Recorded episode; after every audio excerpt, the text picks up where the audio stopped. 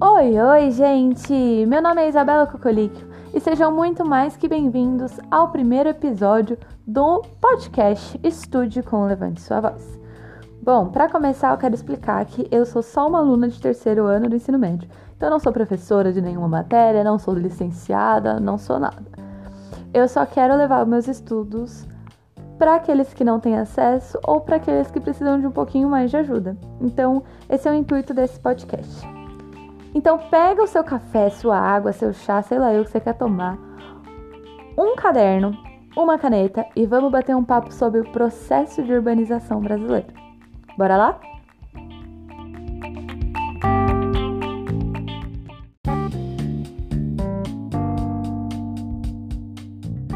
Bom, pessoal, para a gente conseguir falar sobre o processo de urbanização, a gente precisa pelo menos entender o que é urbanização. Urbanização é quando a população da cidade cresce mais do que a população do campo. O crescimento urbano, muita gente às vezes faz confusão né, entre crescimento urbano e urbanização. Quando a gente fala de urbanização, a gente fala de população. Quando a gente fala de crescimento urbano, a gente fala do crescimento físico em área das cidades. Bom, a urbanização ela nunca anda sozinha. Eu gosto de falar que ela tem duas melhores amigas a industrialização e o êxodo rural. Por quê? Né? Esses três fatores são muito vinculados. Porque com a industrialização, a população do, população do campo sai do campo e vai procurar emprego nas cidades e melhores recursos nas cidades. Acaba encontrando emprego nessas indústrias, né, por conta do processo de industrialização. E se mudam para a cidade. Quando o pessoal do campo vai para a cidade, o que acontece? Aumenta o pessoal na cidade e diminui o pessoal no campo. Então, pronto, ocorreu o processo de urbanização. Então, a primeira coisa que a gente tem que entender é que a urbanização ela nunca está sozinha, sempre está com a industrialização e com o êxodo rural.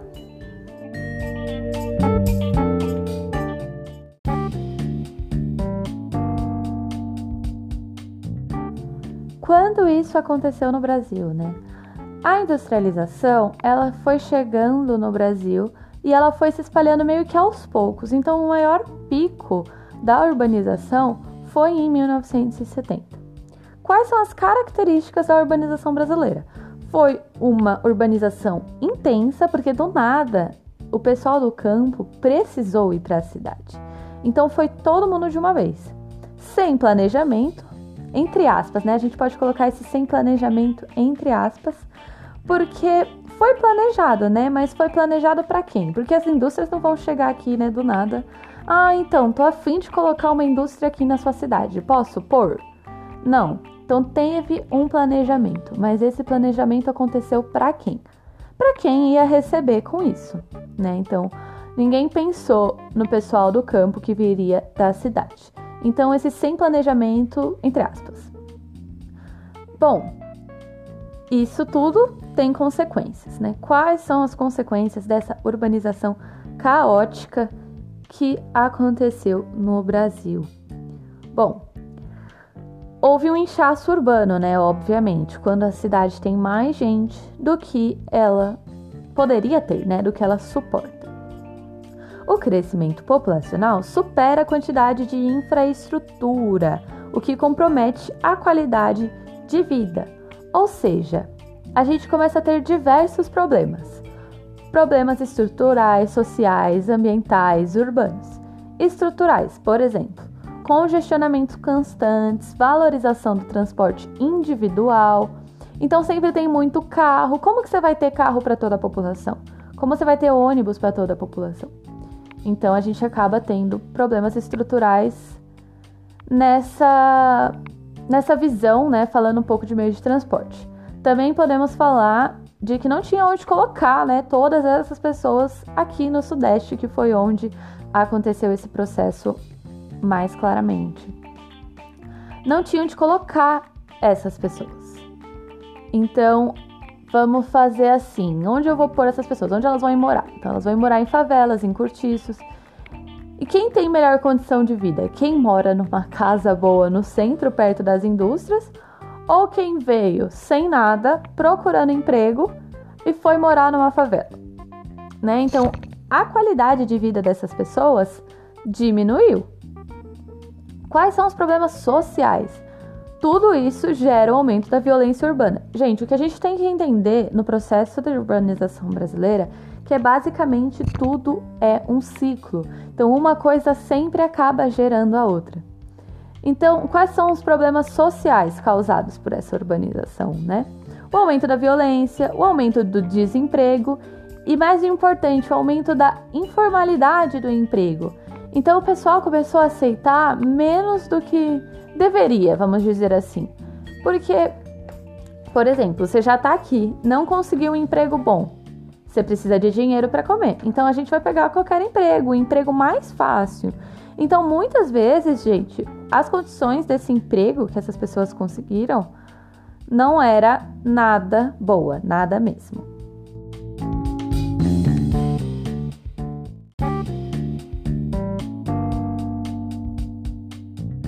Agora falando um pouco dos problemas ambientais e urbanos.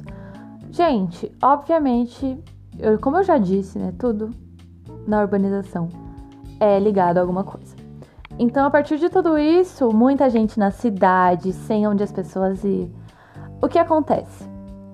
Aumenta a quantidade de lixo urbano e poluição, o que causa enchente, redução das áreas verdes, ilhas de calor, inversão térmica, geram diversos problemas ambientais. Vamos falar um pouco mais desses problemas ambientais. As ilhas de calor. O que causa a ilha de calor? O asfalto e o concreto. O adensamento urbano, a emissão de CO2 e a falta de vegetação. Quais são as consequências da ilha de calor? O centro da cidade possui uma média térmica mais elevada do que as periferias. É isso que acontece quando a gente fala um pouco de ilha de calor. A inversão térmica é quando uma camada de ar quente sobrepõe-se à camada de ar frio, impedindo o fluxo de ar entre as camadas altas e baixas. Então, esse ar frio ele é basicamente tóxico para a gente. As consequências: a fumaça da fábrica e dos veículos ficam retidos na camada mais baixa da atmosfera podendo causar problemas de saúde de acordo com a concentração desses poluentes e o tempo de duração. Então, como a gente não tem essa mudança, essa troca entre as camadas, tudo que a gente exala, vamos dizer assim, tudo que sai das indústrias, dos carros, fica preso entre nós. Então a gente não tem essa troca de ar. E se esses poluentes são tóxicos, a gente que vai acabar se ferrando. Então, tá mais uma consequência aí que a gente pode trazer. É a nossa qualidade da nossa saúde, né? Acaba diminuindo também.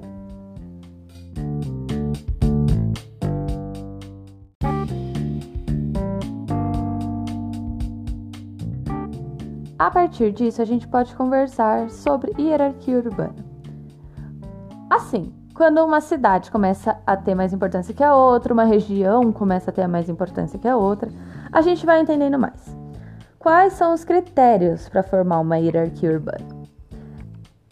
Diversidade de economia, concentração de centros decisórios, então, por exemplo, Brasília é um grande centro decisório, e o desenvolvimento da infraestrutura, né? Qual é a melhor cidade com a melhor infraestrutura? Quais as melhores condições?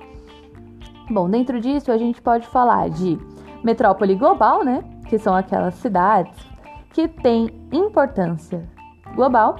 Metrópole nacional, aquelas que são dentro do país. Então, por exemplo, aqui no Brasil a gente pode falar sobre São Paulo, Rio de Janeiro, Salvador, Manaus, Curitiba. Então, são essas cidades e capitais que chamam mais atenção, né? São as nossas metrópoles nacionais.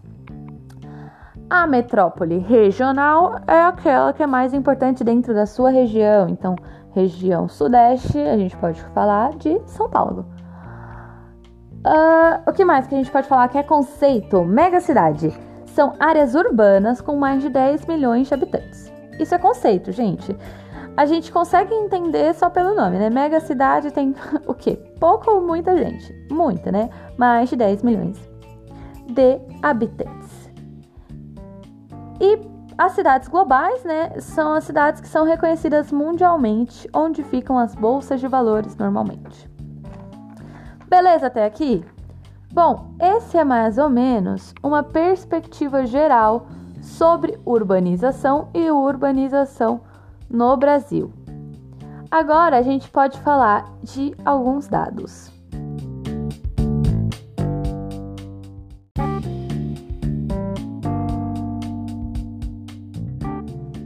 Gente, esses dados são mais de conhecimento para redação ou para você fazer alguma outra coisa na sua vida, porque o vestibular ele não vai te perguntar assim, ó, é, qual era a taxa de urbanização no Brasil em 2005? Não. Então, esses dados são mais para a gente ter um conhecimento e uma noção maior né, sobre tudo isso que a gente conversou até agora. Falando nisso, no ano de 2005, o Brasil tinha uma taxa de urbanização de 84,2%. E de acordo com algumas projeções, até 2050, a porcentagem da população brasileira que vive em centros urbanos deve pular para 93,6%. Em termos absolutos, serão 237 milhões de pessoas morando nas cidades do país na metade desse século. Por outro lado, a população rural terá caído de 29 milhões para 16 milhões entre 2005 e 2050. A gente vê que é tudo que a gente falou até agora, né? Foi uma urbanização, está sendo uma urbanização intensa. Os números são muito, muito, muito extravagantes.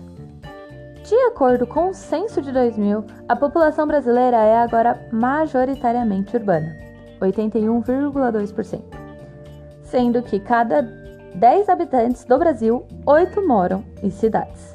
Então é um número muito grande, né, gente? Eu nem preciso ficar repetindo isso, eu acho que a gente já conseguiu entender.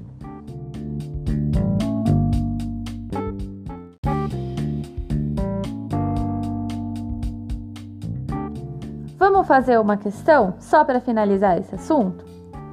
Bom, eu vou fazer essa questão em forma falada aqui, né, para ser mais acessível, mas repetindo que temos tudo lá no nosso Drive. O nosso Drive você consegue acessá-lo pelo nosso Instagram. Vai lá no nosso Instagram do arroba Levante a Sua Voz, segue, deixa aquele like, né?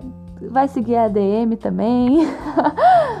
é, lá no nosso Instagram tem um post de como você consegue esse drive. Nesse drive tem provas de Enem desde 2012, tem prova da FOVEST dos anos passados, Unicamp e tem um banco cheio de questão de vestibular. Bom, mas vamos a essa questão. Enem. A urbanização brasileira, no início da segunda metade do século XX, promoveu uma radical alteração nas cidades. Ruas foram alargadas, túneis e viadutos foram construídos. O bonde foi a primeira vítima fatal. O destino do sistema ferroviário não foi muito diferente. O transporte coletivo saiu definitivamente dos trilhos. A relação entre o transporte e urbanização é explicada no texto pela alternativa A: retirada dos investimentos estatais aplicados em transporte de massa. Alternativa B: Demanda por transporte individual ocasionada pela expansão da mancha urbana? Letra C. Presença hegemônica do transporte alternativo localizado nas periferias das cidades? Letra D. Aglomeração do espaço urbano metropolitano impedindo a construção do transporte metroviário? Letra E Predominância do transporte rodoviário associado à penetração das multinacionais e automobilísticas. Tempo na tela, brincadeira. Podem pensar e aí depois dá o pause aí, vocês voltam e a gente vai comentar um pouquinho sobre essa questão.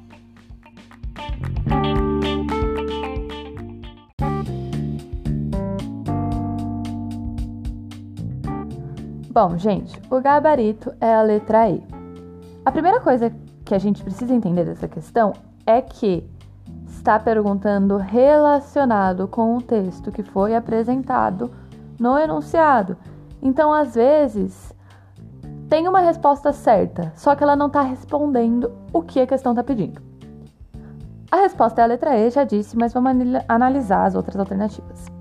Alternativa A: retirada dos investimentos estatais aplicados em transporte de massa. Não, né? Não aconteceu uma retirada dos investimentos. Só foi, vamos pensar assim, relocada. Bom, demanda por transporte individual ocasionada pela expansão da mancha, da mancha urbana. Essa é a letra B. Não está totalmente errada a letra B, mas no texto ele não fala em nenhum momento do transporte individual, né? Então, acho que a gente tem que julgar essa como errada, mas por isso. Letra C. Presença hegemônica do transporte alternativo localizado nas periferias das cidades. Gente, é só a gente observar a nossa realidade, né? Não tem, não tem nunca teve esse transporte alternativo. E também no texto não fala nada. D. Aglomeração do espaço urbano metropolitano impedindo a construção do transporte metroviário? Também não, né? Porque lá no texto ele não fala nada de transporte metroviário. Ele fala um pouco de ferrovia, ele fala do bondinho, então não tem ninguém falando sobre o transporte metroviário. E também não é algo muito consistente para a gente trazer nessa parte. Letra E, a nossa alternativa correta. Predominância do transporte rodoviário associado à penetração das multinacionais automobilísticas. A questão pede uma alternativa que concorde com o trecho sobre a urbanização brasileira no início da segunda metade do século XX. O trecho Ruas foram alargadas, túneis e viadutos foram construídos, é explicado pela predominância do transporte rodoviário, associado à penetração das multinacionais automobilísticas. Né? O que é uma multinacional automobilística? Produtora de carro, produtora de caminhão. Então, vai valer a pena você ficar investindo em ferrovia se está chegando um monte de caminhão? Vai ficar valendo a pena você investir em trem se está chegando um monte de caminhão e carro? Não, né? Então faz mais sentido a gente investir nesse âmbito do transporte rodoviário, né? Nessa visão que multinacionais estão chegando no Brasil. Se realmente valia a pena para o Brasil ir para o transporte rodoviário, é papo para outra hora. Mas, analisando dessa perspectiva, que as multinacionais automobilísticas estavam chegando no Brasil com tudo, gente, Volks, GM, Ford, Fiat, todas estavam chegando aqui no Brasil com tudo nessa época, valia a pena investir no transporte rodoviário.